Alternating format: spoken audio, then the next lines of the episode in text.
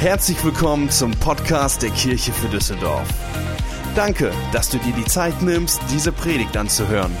Wir glauben, dass die nächsten Minuten dich ermutigen und inspirieren werden. Viel Spaß bei der folgenden Predigt.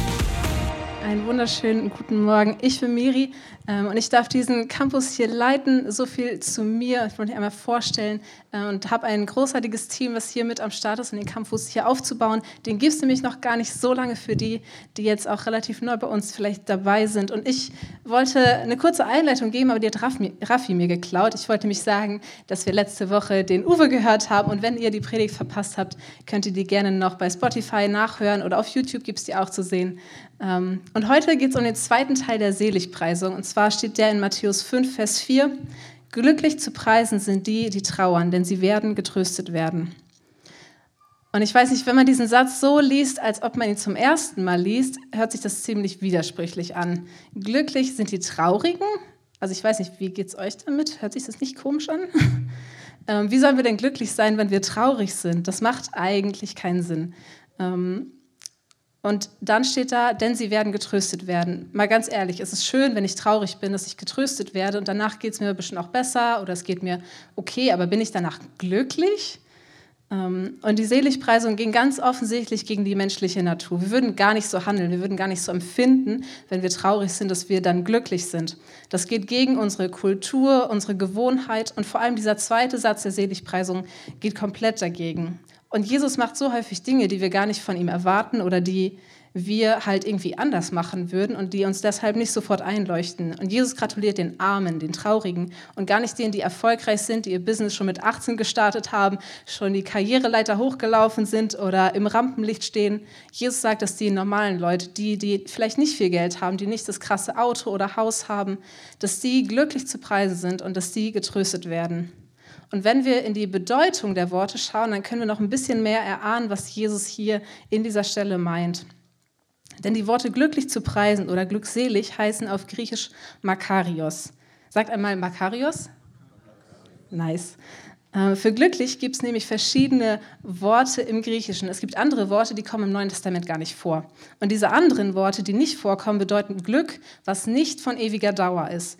Und diese Worte meint Jesus aber damit hier gar nichts, sondern hier steht das Wort Makarios und das bedeutet, dass jemand von Gott nicht durch günstige Umstände glücklich wird, sondern auf Zeit und Ewigkeit. Und das passiert durch Jesus und durch den Heiligen Geist, die in uns wohnen und mit uns Gemeinschaft haben. Und Makarios zu sein bedeutet, zum Reich Gottes zu gehören. Das hatten wir letzte Woche. Der Uwe hat uns erzählt, was es bedeutet, zum Himmelreich zu gehören. Ähm, und hat uns erklärt, wie das funktioniert. Und Makarios bezeichnet deshalb den Zustand, in dem wir noch in dieser Welt, aber von ihr unabhängig sind, ganz von Gott abhängig der jetzt schon jetzt und einmal endgültig alle Mangel ausfüllen wird. Und durch Gott bekommen wir diese innere Stärke und diesen inneren Halt, egal was um uns herum passiert. Und ich möchte euch heute drei Sätze vorstellen, die wahrscheinlich jedem von uns bekannt vorkommen. Wem sie nicht bekannt vorkommen, der darf sich gerne bei mir melden. Ich will wissen, wie du das geschafft hast. Und gerade in der aktuellen Situation hören wir von Menschen, die früh gestorben sind, vom Krieg, der unschuldige Menschenopfer fordert. Aber wir hören auch von Beziehungen, die kaputt gehen, Menschen, die ihren Job verlieren oder scheinbar die schlechten Menschen, die guten Menschen, die erfolgreich sind, die die perfekte Familie haben. Und denkst du da nicht auch, schlechte Dinge sollten guten Menschen nicht passieren? Gott ist da nicht fair. Meine Eltern sind gute Menschen. Und nachdem mein Papa mit um die 50 nochmal gewagt hat, den Job zu wechseln gesagt hat, bevor es jetzt zu spät ist, äh, suche ich mir nochmal einen neuen Job. Und er ist da reingegangen, hat da gearbeitet. Und die Firma hatte dann aufgrund von Corona äh, starke Verluste und musste dann Mitarbeiter kündigen. Und wer geht als erstes? Die als letztes gekommen sind. Und so stand mein Papa dann mit um die 50 nochmal ohne Job da. Und für uns war das voll der Schock. Papa war irgendwie nie arbeitslos gewesen. Er hatte immer, war teilweise Abteilungsleiter gewesen, hatte immer einen guten Job gemacht. Und wir waren so, hä, wie kann das sein? Das ist doch nicht fair. Gott ist noch nicht fair. Und er ist doch ein guter Mensch oder meine Eltern sind gute Menschen. Die haben das doch nicht verdient. Und witzigerweise hat meine Mama zeitgleich ein Vorstellungsgespräch vereinbart in einer anderen Stadt, in einer Kita, wo sie, also sie hat vorher nie in einer Kita gearbeitet, wo meine Schwester arbeitet. Und jetzt im Nachhinein ist es so, dass meine Eltern umgezogen sind, ihren Lebensmittelpunkt nochmal komplett verlagert haben um mehrere hundert Kilometer, äh, den sie vorher nie verlassen hatten. Jetzt hat meine Mama sogar noch eine Ausbildung angefangen und mein Papa hat einen neuen Job in Bremen gefunden. Und wisst ihr, manchmal setzt uns sowas halt voll in Schock. Okay, du bist auf einmal arbeitslos, was machst du jetzt, was passiert? Ähm, und nach einer Zeit, vielleicht erst nach Jahren, merken wir, dass es gar nicht so schlecht war, dass es vielleicht sogar besser so war. Und hey, zum Glück ist Gott nicht fair, weil wenn Gott fair wäre, dann würden wir das bekommen, was wir verdient haben. Und dann müssten wir die Strafe für unsere Schuld selber zahlen. Und in Jakobus 1 steht, meine Brüder und Schwestern, erachtet es für lauter Freude, wenn in mancherlei Anfechtung fallt. Und wisst, dass euer Glaube, wenn er bewährt ist, Geduld wirkt. Die Geduld soll aber zu einem vollkommenen Werk führen, damit ihr vollkommen und unversehrt seid und keinen Mangel habt. Wir dürfen uns freuen, wenn wir in Anfechtung fallen. Ich weiß, es fällt vielleicht nicht jedem ganz so einfach, mir auch nicht, aber dadurch wird unser Glaube bestärkt er wird geduldig, er wird bewährt werden. Und der zweite Satz, den wir manchmal denken, ist, wir denken, dass Schmerzen bedeuten, dass etwas falsch ist oder nicht richtig ist. Und in 1. Petrus 1, 6 bis 7 steht dazu, dann werdet ihr euch freuen, die ihr jetzt eine kleine Zeit, wenn es sein soll, traurig seid, in mancherlei Anfechtung, auf das euer Glaube bewährt und viel kostbarer befunden werde als vergängliches Gold, das durch Feuer geläutert wird, zu Lob, Preis und Ehre, wenn offenbart wird Jesus Christus. Und wenn Gott uns testet und herausfordert, dann will er etwas in uns entwickeln. Gott ist mehr an unserem Charakter interessiert als unserem Komfort. Und Gott will, dass es uns gut geht, das ist keine Frage. Er ist der liebende Vater, von dem wir gerade gehört haben. Er will, dass es uns gut geht. Aber unser Komfort ist nicht immer seine Priorität. Ich weiß, ich habe das bestimmt auch schon erlebt, ähm, so wie meine Eltern jetzt zum Beispiel. Das wäre jetzt nicht die Komfortzone, in die sie äh, rein wollten.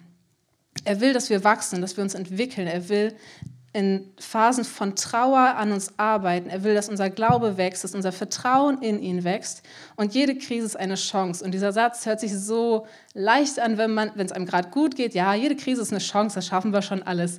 Und wenn man dann in der Krise ist, dann hört sich das nicht mehr ganz so leicht an. Und ich habe diesen Satz in den letzten Wochen so häufig gesagt. Wir hatten plötzlich eine Situation vor Augen, mit der wir gar nicht gerechnet haben. Also wirklich gar nicht. Es war von jetzt auf gleich und wir wussten nicht, was machen wir jetzt. Und ähm, ich fand es gar nicht immer so leicht, dann nicht auf die Umstände zu schauen, obwohl ich das gerne würde, nicht auf die Umstände schauen, sondern auf Gott schauen. Und ich möchte auch nicht meinen Blick auf die Umstände setzen. Ich möchte nicht auf diese Krise schauen oder auf die Schmerzen, die das auslöst, sondern darauf, was meine Chance dadurch ist, was Gott in mir tun möchte. Welche Türen stehen mir dadurch offen? Es ist nicht so, dass ich das super beherrsche, aber ich denke, das ist auf jeden Fall was, was wir alle lernen können. Und jemand hat mir mal erklärt, dass es in unserem Kopf eine Gedankenautobahn gibt. Ähm, und ich bin so ein bildlicher Mensch, deswegen habe ich dieses Bild super behalten, weil ich äh, das mir alles so visuell vorstellen kann. Ähm, und das sind Gedanken, die wir immer denken, wenn etwas Bestimmtes passiert oder wenn dich etwas triggert und wenn das negative Gedanken sind und du deine Gedanken umtrainieren möchtest, musst du dir manchmal erstmal so einen Weg durch so einen Dschungel schlagen, dass du da irgendwie durchkommst, okay, das ist jetzt irgendwie ein neuer Gedanke, den ich denke, mit etwas Negatives in etwas Positives zu wandeln, ich will da durch. Und dann muss man so lange da durchlaufen, bis irgendwie ein Trampelpfad entsteht. Und je häufiger man diesen neuen Weg geht oder diesen neuen Gedanken denkt, ähm, wird es zu einer Autobahn, die wir ganz automatisch gehen können. Und so ist es auch mit diesen Krisen. Wenn wir eine Krise haben, haben wir so eine Chance, einen neuen Weg zu gehen und diesen neuen Weg zu etablieren und nicht auf das ist, was auf das schauen, was um uns herum ist. Und der nächste Satz ist, wir denken, dass wir am besten wissen, was das Beste für uns ist. Ich war mehrere Jahre auf einem Sommerlager als Mitarbeiterin und wenn man im Sommer auf einem Sommerlager ist, man ist in Zelten, man ist draußen die ganze Zeit und die Sonne scheint, man geht in den Wald und dann sollte man sich ja mit Sonnencreme irgendwie eincremen oder mit Mückenspray, falls man in den Wald geht, damit man nicht gestochen wird. Ähm, und die Kids haben natürlich keine Lust, sich einzucremen oder einzusprühen die wollen lieber schon mal losrennen, das nächste Spiel spielen oder nee, ich mache nochmal eben das und dann ähm, wollen sie sich lieber nicht eincremen. Aber hinterher ist das Geschrei dann groß, wenn du dann Sonnenbrand irgendwie hast. Und wir denken manchmal genauso. Wir denken, das Beste für uns ist gerade, sich nicht einzucremen. Und Gott denkt sich manchmal, Ich will das Beste für dich, auch wenn es gerade nicht attraktiv scheint, dich einzucremen, es ist besser für dich. Oder er sieht da einen Weg, den wir noch gar nicht sehen. In Jesaja 55, 8 bis 9 steht: Denn meine Gedanken sind nicht eure Gedanken und eure Wege sind nicht meine Wege, spricht der Herr. Sondern so viel der Himmel höher ist als die Erde, so sind auch meine Wege höher als eure Wege und meine Gedanken als eure Gedanken. Wir dürfen Gott vertrauen. Wir kennen die Lösung vielleicht nicht oder den Weg nicht, aber wir wissen, dass Gott ihn kennt. Wir brauchen das vielleicht auch gar nicht wissen. Er wird uns zeigen, was der nächste Schritt ist. Wir dürfen vertrauen, dass er einen Plan hat. Und ich bin ganz schön lösungsorientiert. Ihr könnt da Simon fragen. Aber ich will immer eine Lösung finden. Wenn irgendwas ist oder jemand mir ein Problem erzählt, dann will ich immer sofort, ja, okay, was machen wir jetzt? Und dann machen wir das und das. Oder ich weiß es dann vielleicht auch nicht und denke mir dann, was mache ich denn jetzt? Ähm, und so häufig musste ich mir schon sagen, oder Simon hat mir gesagt, dass ich die Lösung nicht finden muss. Es ist nicht meine Aufgabe, diese Lösung zu finden, sondern Gott hat die Lösung, Gott hat den Weg. Und auch in Psalm 34, Vers 18 steht, sie schreien und der Herr hört, aus all ihren Bedrängnissen rettet er sie. Was ist das für eine Zusage? In diesen Bedrängnissen, in denen wir sind, in dieser Trauer, in diesem Schmerz, in dem wir stehen, rettet Gott uns. Er sieht unseren Schmerz, unseren Kampf und er hört unser Rufen. Ihm ist nicht egal, was das mit uns macht. Er wird uns daraus retten und darauf dürfen wir schauen, darauf dürfen wir uns fokussieren. Und jetzt haben wir uns genug damit beschäftigt, was wir so denken und was wir so für interessante Gedanken in unserem Kopf haben. Jetzt ist die Frage, was machen wir denn, wenn wir trauern, wenn wir Schmerz verspüren, wenn es uns schlecht geht? Und der erste Schritt ist, fokussiere die Möglichkeiten. Wir müssen unsere Perspektive ändern. Wir schauen so häufig auf unsere Umgebung, auf die Umstände, vielleicht auf andere Menschen, was das mit uns macht. Aber wir sollten darauf schauen, was Gott in uns macht. Und ich habe einen Satz gehört, der hört sich auf Englisch einfach viel besser an. Deswegen lese ich ihn einmal auf Englisch vor. If something is happening to me, God wants to do something in me. Wenn mir etwas passiert, will Gott etwas in mir tun. Also ist nicht die Frage, was passiert um mich herum, sondern was will Gott mir damit sagen? Was will er mir vielleicht beibringen? Was kann ich daraus lernen? Und damit hängt auch zusammen, dass wir nicht immer dafür beten, dass Gott uns etwas wegnimmt, zum Beispiel die Trauer wegnimmt, den Schmerz wegnimmt. Wenn jemand in deinem Umfeld gestorben ist und du keine Trauer verspürst, wäre das irgendwie komisch, weil die Person wäre dir ja wichtig. Ähm, und du würdest, ja, das würde ja bedeuten, dass dir die Person nicht wichtig war. Aber durch diese Trauer kannst du lernen, mit dieser neuen Situation umzugehen oder für andere Menschen eine Stütze sein. Ähm, also ist die Frage, wie können wir daran wachsen, etwas lernen und anderen eine Hilfe sein. Und den Schmerz, den wir erleben, der kann uns manchmal ganz einsperren. Es ist wie so ein Gefängnis, aus dem wir nicht mehr rauskommen. Wir denken nur noch, wie schlecht es uns geht. Aber es kann auch eine Schule sein, die uns formt.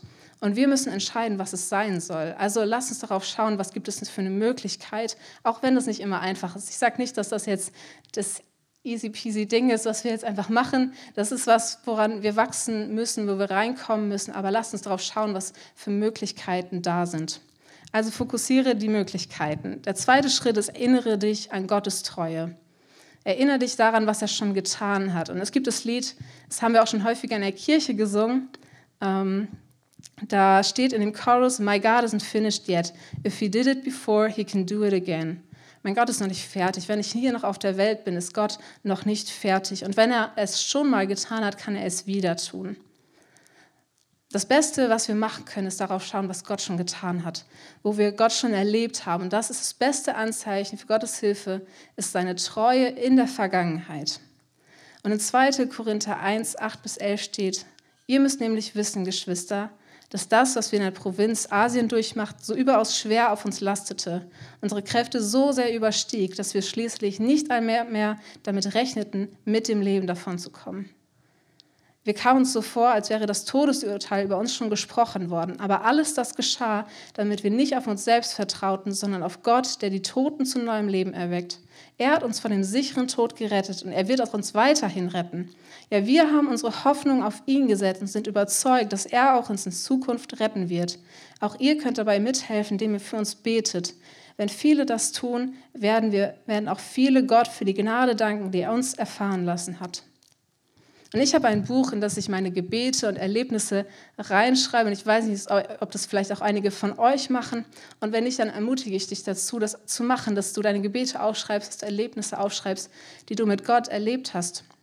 Und ich merke immer wieder, dass diese positiven Sachen sind so schnell weg. Man blättert dann irgendwann in diesem Buch rum und denkt dann, oh krass, das hat Gott alles schon gemacht. Das habe ich irgendwie alles voll vergessen und ähm, ist irgendwie schon voll weg und man denkt da gar nicht mehr drüber nach wie viel Gott schon getan hat. Unser Gehirn ist so auf diese negativen Sachen fokussiert, was wir irgendwie noch besser machen können. Vor allem als Deutsche sind wir immer so, okay, was kann ich jetzt noch besser machen? Was ist mein Punkt, wo ich wachsen kann? Was ist schlecht gelaufen? Und wir müssen uns aktiv daran erinnern, was Gott schon getan hat, was Gutes passiert ist und uns umprogrammieren, was, dass wir die guten Sachen feiern können und sie uns vor Augen halten. Und gleichzeitig dürfen wir wissen, dass dieser Schmerz und dieser Trauer nicht immer da sein werden. In Offenbarung 21, 3 bis 4 steht, und vom Thron her hörte ich eine mächtige Stimme rufen, seht, die Wohnung Gottes ist jetzt bei den Menschen. Gott wird in ihrer Mitte wohnen, sie werden sein Volk sein, ein Volk aus vielen Völkern und er selbst. Ihr Gott wird immer bei ihnen sein, er wird alle ihre Tränen abwischen, es wird keinen Tod mehr geben, kein Leid und keine Schmerzen, und es werden keine Angstschreie mehr zu hören sein, denn was, das, was früher war, ist vergangen. Und Gott wird uns alles das wegnehmen zur richtigen Zeit. Und dann gibt es keinen Schmerz mehr, keine Trauer, kein Tod, kein Leid. Und wir sind bei Gott, er ist bei uns und wir können dort seinen Frieden und seine Freude erleben. Also lass uns uns daran erinnern, was Gott schon getan hat. Also erinnere dich an Gottes Treue. Und Martin, du darfst schon nach vorne kommen. Ähm, der dritte Schritt ist nämlich, baue auf Beziehungen. Baue auf Beziehungen. Such dir Menschen, die du vertrauen kannst auf die du zählen kannst, die dich stützen, die dich unterstützen. Wir brauchen einander. Wir sind als Menschen so geschaffen, dass wir Menschen brauchen und ähm, wir hätten es niemals geschafft ohne einander. Ich hätte es niemals geschafft, zum Beispiel ohne Kevin, ohne Emu, ohne Lüg, ohne Simon, ohne Miri oder wen auch immer ihr da einsetzen möchtet. Und es gibt auch noch andere Gründe dafür, warum wir auf Beziehungen bauen sollten. Es gibt verschiedene Studien und in einer Studie, in der Rentner untersucht wurden, konnte gezeigt werden, dass Einsamkeit der beste Prädikator dafür ist, wie lange eine Person lebt. Und eine andere Studie, Studie sagt, geistige Leistungen sind umso schlechter, je einsamer eine Person ist. So konnte eine Studie zeigen, dass das Risiko an Alzheimer zu erkranken bei Personen, die einsam sind, deutlich höher ist. Also alleine dafür lohnt es sich schon, in Beziehungen zu investieren, wenn wir dadurch länger leben oder ein besseres Leben haben oder weniger Gefahr laufen, krank zu werden. Und wir sind als Kirche eine Kirche aus Kleingruppen. Das sagen wir immer wieder. Wir sind nicht eine Kirche, die mit Kleingruppen irgendwie unterwegs ist, sondern wir wollen eine Kirche sein, die aus Kleingruppen besteht. Und in diesen Kleingruppen beten wir füreinander. Und das möchte ich euch auch zusprechen oder ermutigen, dass ihr im Austausch miteinander seid, dass ihr gemeinsam unterwegs seid. Geh nicht alleine dadurch. Geh nicht alleine durch diese taffe Situation, der du gerade bevorstehst. Wir brauchen einander. Also setze aus solide Beziehungen, die dir helfen, da durchzugehen.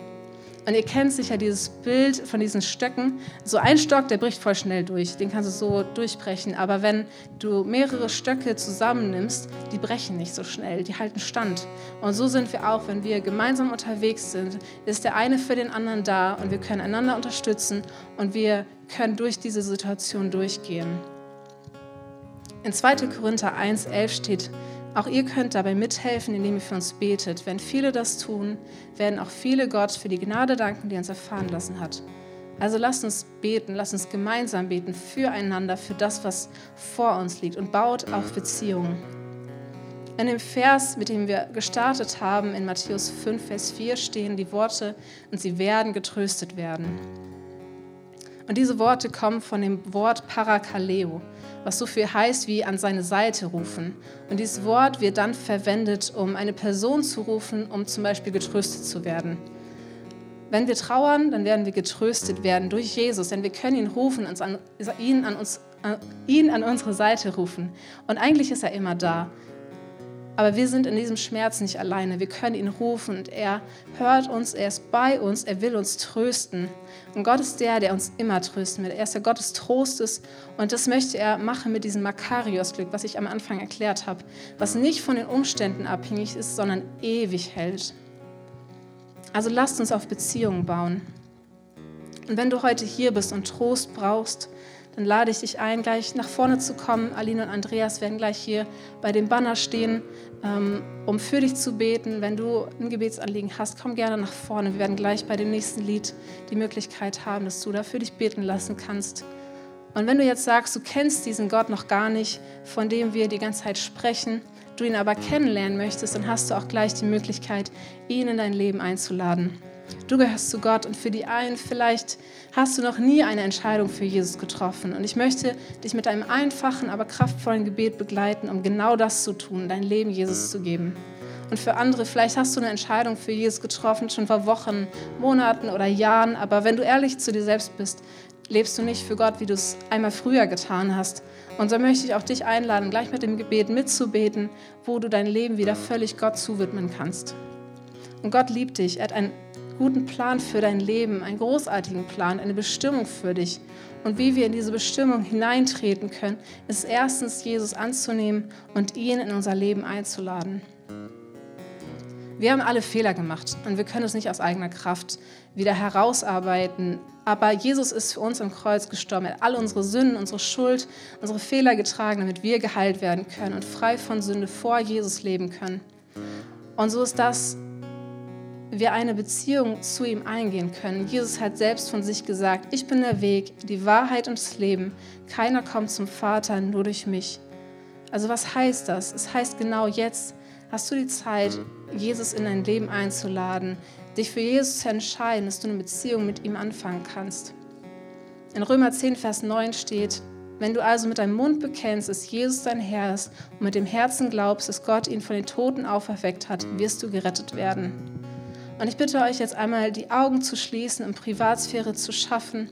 Und gleich werde ich ein Gebet sprechen. Ihr könnt es einfach nachsprechen. Und wenn du das bist, während alle Augen geschlossen sind, möchte ich einladen, deine Hand zu heben ist jetzt eine Entscheidung zwischen dir und Gott, die du treffen darfst. Und wenn du das bist, darfst du gerne deine Hand jetzt heben, während alle Augen geschlossen sind.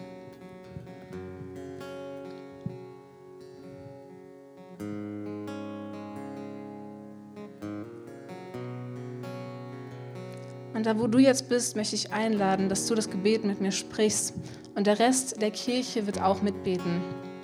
Also sprich, danke Herr Jesus dass du am Kreuz für mich gestorben bist und wieder auferstanden bist. Danke, dass du mich liebst und mir meine Schuld vergibst. Jesus sei du mein Retter und mein Herr. Ab heute folge ich dir nach für den Rest meines Lebens. Im Namen von Jesus. Amen. Wir hoffen, dass dir diese Predigt gefallen hat und dich in deinem Leben mit Gott stärkt. Wenn du Fragen hast, schreib uns einfach an info at kirche für Düsseldorf.de. Außerdem bist du herzlich eingeladen, unseren Gottesdienst sonntags um 11 Uhr zu besuchen. Für weitere Informationen zu unserer Kirche besuche unsere Website kirche für Düsseldorf.de oder folge uns auf Instagram. Wir freuen uns, dich kennenzulernen. Bis bald!